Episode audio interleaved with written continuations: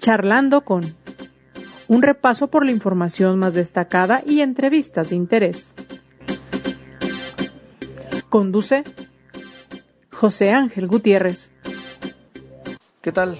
Buenas tardes. Le saluda su servidor José Ángel Gutiérrez. Estamos ya aquí charlando con... Gracias por su preferencia. Gracias por procurarnos en su plataforma de podcast de mayor agrado y por darse tiempo para escucharnos, para enterarse por nuestra vía, pues de algunos de los temas que son noticia y también de pues algunos asuntos relacionados con estas campañas. Yo sé que de repente eh, lo que más cansa al ciudadano es eso, las campañas, pero es importante estar enterados, es importante que usted conozca a los personajes que buscan su sufragio y que además nos vayamos preparando para que el 6 de junio emitamos un voto bien informado. Espero coincida con un servidor y por eso nosotros dedicamos buena parte de nuestro tiempo a charlar con ellos, con los personajes que en el día a día se constituyen como noticia y en estos momentos en el marco de las campañas. ¿Cómo le va de calor? Sigue haciendo calorcito, ¿eh? Sigue haciendo calorcito y por ello mejor le invitamos a que pues en medida de lo posible no salga digo, no salga. Además de que seguimos en medio de una pandemia, pues este calor tampoco está muy agradable que digamos. Y hay que mantenernos bien hidratados. Le invito a que se quede con nosotros. Más adelante vamos a platicar acerca de cómo se avanza en las campañas en Puerto Vallarta, este destino turístico y ciudad importante para nuestro estado. Charlaremos con uno de los candidatos, además de seguir abundando en temas de seguridad y reactivación económica que son los que más preocupan, no solamente a los jaliscienses, sino en todo el país. Así que acompáñenos y por lo pronto le invito a este recorrido por parte de la información más destacada. A partir del 17 de mayo todas las escuelas de educación básica serán reabiertas en el estado para cerrar el presente ciclo escolar con mayor presencialidad e iniciar en agosto el próximo periodo de forma normal, bajo protocolos sanitarios con el 100% de los alumnos. Este lunes en Avenida Revolución y casi la llegada a Río Nilo, en uno de los pilares, uno de los pilares de la línea 3 del tren eléctrico, se inmortalizó con un mural a la policía caída durante el cumplimiento de su deber, Victoria Isabel Sánchez Torres, elemento de Guadalajara que perdió la vida durante el servicio el 5 de abril de este año. Un total de 42 aficionados fueron detenidos y puestos a disposición de un juez municipal por participar en una riña afuera del Estadio Jalisco durante el clásico tapatío.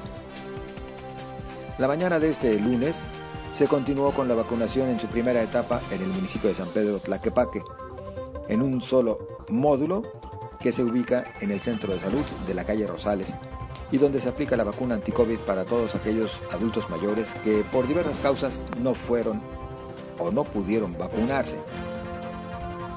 El secretario de Salud Jalisco, Fernando Petersen Aranguren, informó que este fin de semana llegaron 293 mil vacunas, de las cuales 202 mil son de la farmacéutica CanSino, 58.700 de AstraZeneca y 32.000 dosis de Pfizer BioNTech, que serán aplicadas a los maestros y como segundas dosis en diversos municipios. Hoy arranca una jornada más para la aplicación de segundas dosis contra COVID-19 a personas mayores de 60 años que viven en 20 municipios de Jalisco, además de primeras dosis para quienes no alcanzaron. Esto es en Encarnación de Díaz y San Juan de los Lagos. Los municipios que tienen su segunda dosis son La Barca, Zapotlán, Jocotepec, Tizapán, Tuxcueca, El Arenal, Etzatlán, Valle de Juárez, Zapotiltic, Tuxpan, San Gabriel, Mascota, Cabo Corrientes y Tomatlán, entre otros. El rector general de la Universidad de Guadalajara, Ricardo Villanueva Lomelí, señaló que ya se encuentran listos los puntos de vacunación en el área metropolitana. Para los maestros, que bueno, que serán en los próximos días aplicadas. Detalló el rector que en el interior del estado también se adaptaron algunos módulos en los centros universitarios de la UDG para atender a los profesores. Al menos 40 elementos de la Policía Municipal de Guadalajara se encuentran temporalmente fuera de servicio y recibiendo atención psicológica debido luego de, su participación en la balacera de la semana pasada en la colonia Chapalita y en el enfrentamiento del 5 de abril en Avenida Revolución. En la información nacional, asegura el presidente Andrés Manuel López Obrador que hasta el momento no hay indicios de que pudiera presentarse una tercera ola de contagios de COVID-19. Ahí tiene usted la información, tan solo parte de lo más destacada. Yo le invito a que se quede con nosotros, le invito a que nos acompañe y a que, por supuesto, nos haga llegar sus puntos de vista. Y para ello, a sus órdenes en las redes sociales, en Facebook, José Ángel Gutiérrez, la fanpage, en Twitter, arroba José Ángel GTZ. Avanzamos.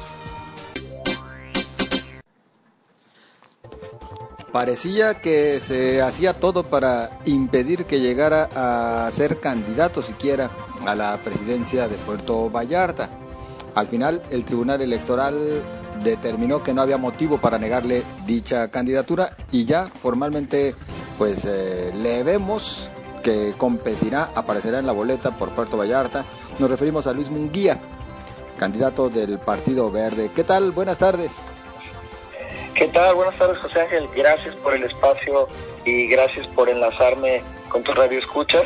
Eh, así como lo mencionas, eh, fuerzas políticas eh, que quieren que las cosas sigan igual y que les da miedo la renovación y la transformación de nuestro país y de nuestro municipio, pues querían descarrilarnos, querían sacarnos de la boleta porque pues tienen miedo de competir con nosotros y tienen miedo porque saben pues que esta ola verde que hemos construido en Puerto Vallarta pues va a triunfar el 6 de junio.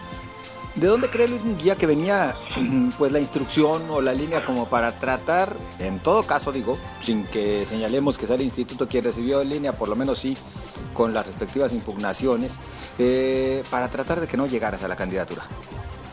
Pues todo parecía indicar eh, eso, eh, pues obviamente los tribunales electorales nos dieron la razón, entonces ahí fue que se nos restituye, falló en ese sentido el tribunal local y bueno, ya estamos trabajando con la oportunidad después de 16 días que me tuvieron inhabilitado, imposibilitado de recorrer nuestras calles, de ir a estrechar la mano a nuestros amigos, de ir a poder presentarles nuestro respeto, nuestro saludo y las propuestas y proyectos de este gran proyecto de renovación, pues hoy ya estamos recorriendo las calles, estamos yendo a cada rincón del municipio, a todas las colonias de Puerto Vallarta, para platicarles los proyectos que tenemos para el buen desarrollo de Puerto Vallarta, un destino turístico de clase y de talla internacional, que es el segundo a nivel nacional de mayor relevancia y bueno, que requiere muchas obras de infraestructura,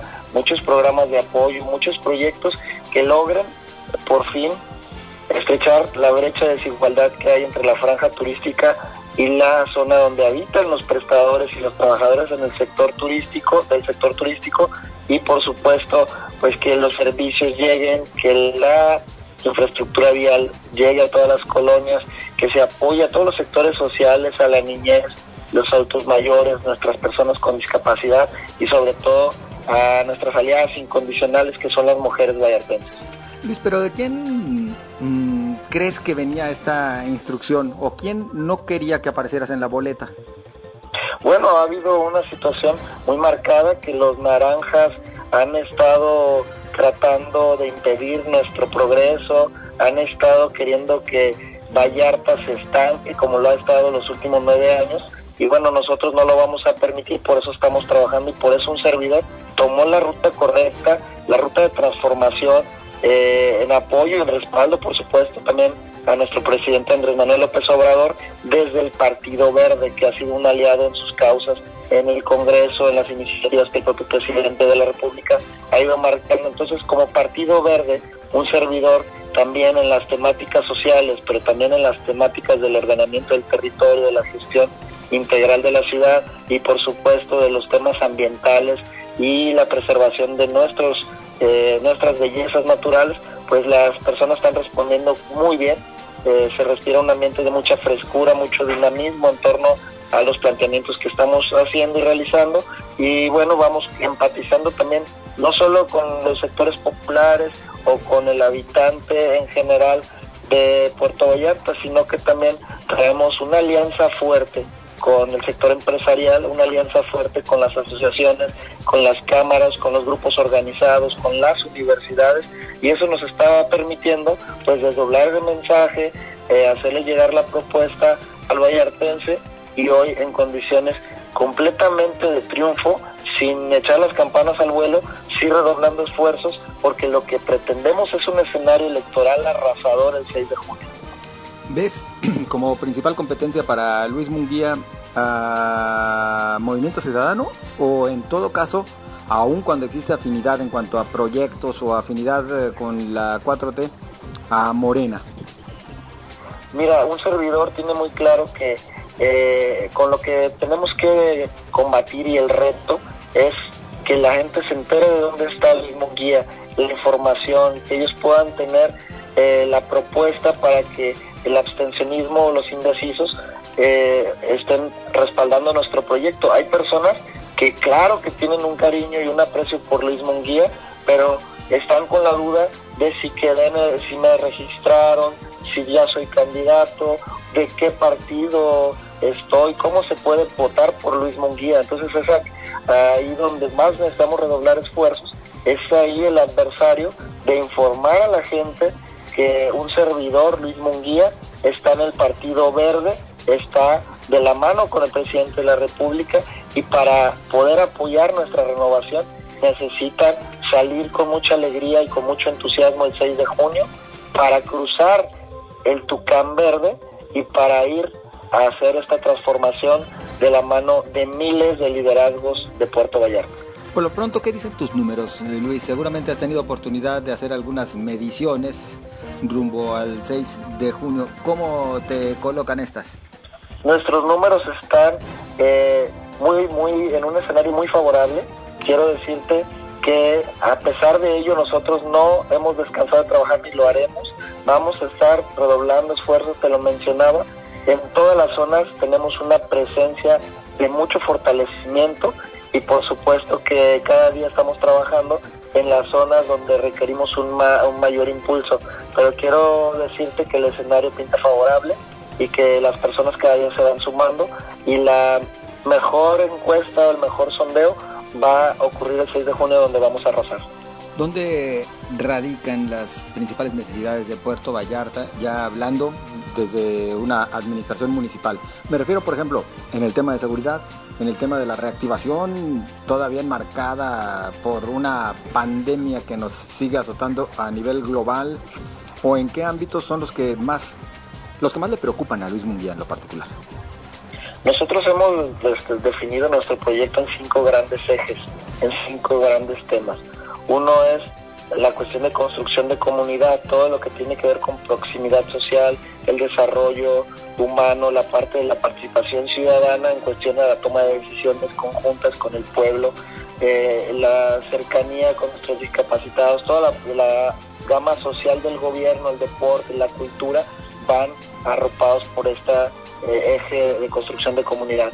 Otro de los ejes es el desarrollo y la activación económica a través del turismo, que en ese sentido pues nosotros lo que buscamos es generar un, un impulso en la promoción turística del destino y por supuesto la generación de miles de empleos y la recuperación de cientos de empresas y cientos de comercios pues que a través de los meses de pandemia eh, tuvieron que cerrar o tuvieron que hacer despidos. Nosotros queremos impulsar que se retomen sus negocios para volver a la normalidad en, el tema económico. Por otro lado, nosotros tenemos mucho, mucha claridad de lo que se requiere para tener una buena gobernanza. Nosotros estamos eh, impulsando una agenda eh, de una correcta administración y de mucha innovación en, en, cuestión de aplicación de tecnologías para los servicios y para todos los temas gubernamentales. Entonces ahí, en esa ala, eh, nosotros vamos a, a, buscar también mucha eficiencia en los recursos, eh, un auditor del buen gobierno que evite en todo momento actos de corrupción, y este, que todos los procesos de la asignación de recursos, de la asignación de partidas presupuestales se vayan dando con la transparencia debida y por supuesto la eficiencia en el trabajo de los funcionarios públicos, los resolutivos y eh, los responsables quieren ser el manejo de los temas de la gobernanza. Por otro lado, la parte del ordenamiento de territorio la va a llevar la, la la gestión integral de la ciudad. Ahí viene la planeación urbana, el desarrollo, la movilidad y la parte del cuidado de nuestro medio ambiente. Entonces en esas situaciones también viene aparejado pues toda esta gama de proyectos para el cuidado de nuestra montaña, la protección de nuestra fauna, la protección de nuestro estero, salado, eh, la conservación también de los arcos de Pismaloya, que son una belleza natural que tenemos hacia el sur, y bueno, todo esto que tiene que ver con eh, el transporte público, todo lo que es la gestión del territorio. Y eh, por último es la infraestructura y los servicios. Necesitamos fortalecer los servicios de Vallarta. Te pongo un ejemplo, más de 80 colonias en Puerto Vallarta, a pesar de que es un destino turístico de talla internacional, no tienen agua potable. Las colonias eh, se les surte agua en pipas. Entonces esto no puede estar pasando, necesitamos urgentemente invertir en la ampliación de la red de agua potable, en la instalación de mucho de drenaje en muchas zonas y muchas colonias de Puerto Vallarta. Y bueno, eh, ese es un ejemplo de la forma en la que tenemos que trabajar los servicios, la recolección de basura. Un destino turístico siempre debe estar impecable y limpio. Y eso es algo que vamos a trabajar también con mecanismos modernos para la recolección de la basura, para la parte del reciclado, para la creación de composta. Y bueno, en esto vamos a implementar las llamadas islas verdes que vamos a poder tener separación de basura y otros mecanismos eh, de actualidad para que los servicios públicos también vayan eh, blindando y vayan impulsando una agenda de rescate a los espacios públicos, parques, unidades deportivas, eh, áreas verdes que puedan estar en condiciones dignas para la, la recreación y el esparcimiento de las familias de Puerto Vallarta. Pues sí, seguramente podremos abundar eh, en próxima fecha en estas propuestas e inclusive particularizar en algunas de ellas. Yo nada más eh, te preguntaría cómo hacer frente a, un tema que en estos momentos pues sí preocupa respecto a Puerto Vallarta, que tiene que ver precisamente con la seguridad.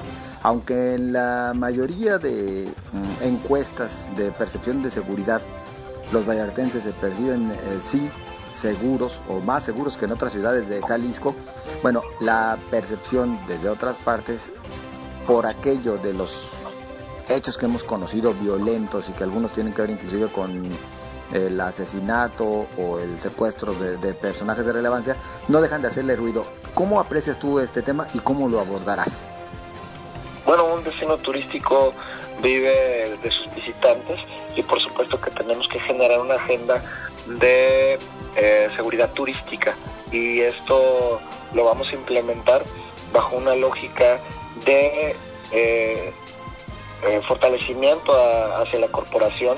Vamos a crear la, agencia de seguridad turística y esto nos va a permitir pues que haya estándares de capacitación, mm, de, de habilitación de equipamiento y mucho de lo que hoy carece este, nuestro cuerpo de seguridad. Entonces vamos a implementar eh, sobre todo fortalecimiento en el SALA para los, los agentes viales, los agentes policiales.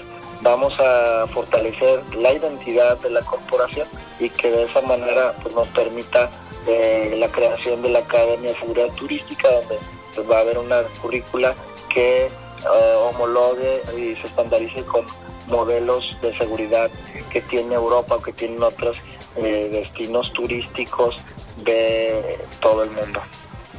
Bien, pues eh, Luis Munguía, eh, agradecidos por este primer contacto y habrá oportunidad seguramente de platicar un poco más, así que pues seguimos si nos lo permites en comunicación. Te agradezco mucho José Ángel, gracias y un saludo a todos. Muy amable. Bueno, pues lo escuchó usted, es Luis Munguía, candidato del Partido Verde a la presidencia principal de Puerto Vallarta.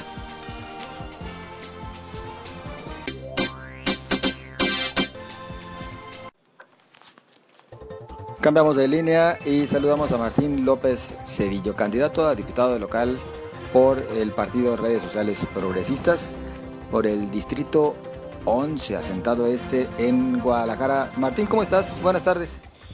José Ángel, buenas tardes. Pues aquí echándole la talacha, amigo, caminando las calles, tocando puerta por puerta y escuchando las inquietudes de la gente, pero con mucho entusiasmo. Fuerte el sol. Ya me imagino, y en un día que ha hecho, no sé si sea percepción de un servidor, pero como que un poco más de calor que en los días anteriores, ¿eh? No estás equivocado, es el día más pesado de los que hemos caminado, ya 20 días casi. Oye Martín, eh, has advertido ya, inclusive a través de redes sociales y en algunas declaraciones, que la principal preocupación de los habitantes de tu distrito tiene que ver con temas de seguridad, también un tanto relacionados con la falta de dinero, pero en principio, en principio, el tema de la seguridad, ¿qué es lo que te manifiestan? Bueno, pues que no existe, que cero a la izquierda, que totalmente están abandonados y la verdad tienen muchas razones, acá hay que andarse con mucho cuidado. Nosotros estamos parando la campaña a las 7 de la tarde, mi querido amigo, porque sale la delincuencia al más no poder. Y te encuentras con patrullas, ¿sabes cuántas? Ninguna. No existe, no hay. Pero yo creo que no es un tema de, de dejarlo en el olvido, ¿eh? Tienen que echarle muchos kilos y muchas ganas, porque si no esto se nos va a desbordar. Oye, pues llama la atención lo que dices del tener que cerrar actividades a las 7 de la noche porque inclusive ya se puede enfrentar algún riesgo. ¿Y qué es lo que les plantea Martín López Cedillo desde sus posibilidades? Considerando, vaya, que su aspiración es a diputado local, ¿qué se podría hacer desde tu ámbito de acción? Mira, yo quiero ser diputado local, pero eso no me quita de la posibilidad de apoyar a los municipios y al Estado con iniciativas que fortalezcan programas muy intensos como la capacitación a la propia policía, porque quiero decirte que en los municipios a lo mejor muchos ni siquiera armas saben manejar o ni siquiera armas tienen. Que tengan capacitación en el manejo de las armas, que en la prevención y la atención de los delitos particularmente.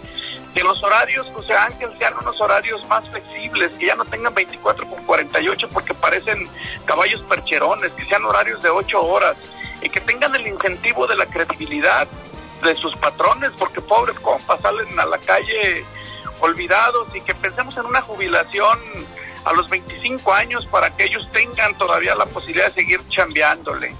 Hay que mejorar los salarios, por supuesto, sus prestaciones y, mejorar las condiciones laborales, José Ángel. Para eso yo me empeño en, llegar para poderle ayudar a la, a la autoridad a que sí tengan estos señores mejores condiciones laborales. Tal vez en eso estribe el abandono en el que estamos, porque ni están motivados ni tienen buenos salarios y nadie los pela, nadie les tiene confianza.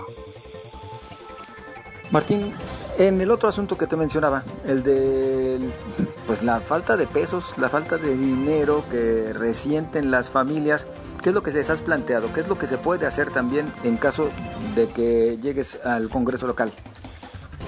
Se ha hablado mucho de programas sociales, pero y también de incentivos de reactivar la economía. Todo el mundo lo dice, todo el mundo lo comenta, todo el mundo lo difunde, pero nadie lo puede aterrizar. Y donde se puede aterrizar es a través de los gobiernos y eso no están haciendo lo propio. Se están llevando el dinero a otro lado. Yo casi te puedo asegurar que hasta en las campañas anda el dinero de los programas sociales por los gobiernos actuales tanto local como federal. Mi trabajo va a consistir en vigilar que ese dinero, el dinero eh, destinado para los programas sociales, sí se vaya a los verdaderos emprendedores, que sí reciban los incentivos correspondientes, que reciban capacitación, pero que también se les pague cuando se estén capacitando para que no desistan de esa capacitación y una vez que tengan la certificación, porque hay que certificarlos, tengan un crédito blando para que estos puedan emprender su negocio. Oye Martín, y, también relacionado de alguna manera con la economía, sin lugar a dudas, tú anunciabas casi al arranque de tu campaña la instalación de una mesa permanente de transporte público, aprovechando ese contacto que tienes tú con el gremio del transporte. ¿Qué es lo que han visto? ¿Qué es lo que ellos te manifiestan y qué es lo que vienen planteando? Para eso necesitamos un programa de unas cinco horas por lo menos, José Ángel. La verdad el problema, el problema es muy grave, muy grande. Aquí está maquillado todo el tema del transporte. Están diciendo que ya están las rutas de empresa, pero están haciéndolas nada más con unos cuantos y el resto, los verdaderos transportistas, los verdaderos camioneros, fueron despojados de su patrimonio y ahí están los pobres con los permisos abandonados que ya no valen un cacahuate. Y por eso no prospera también el transporte porque les están robando su capital, su patrimonio.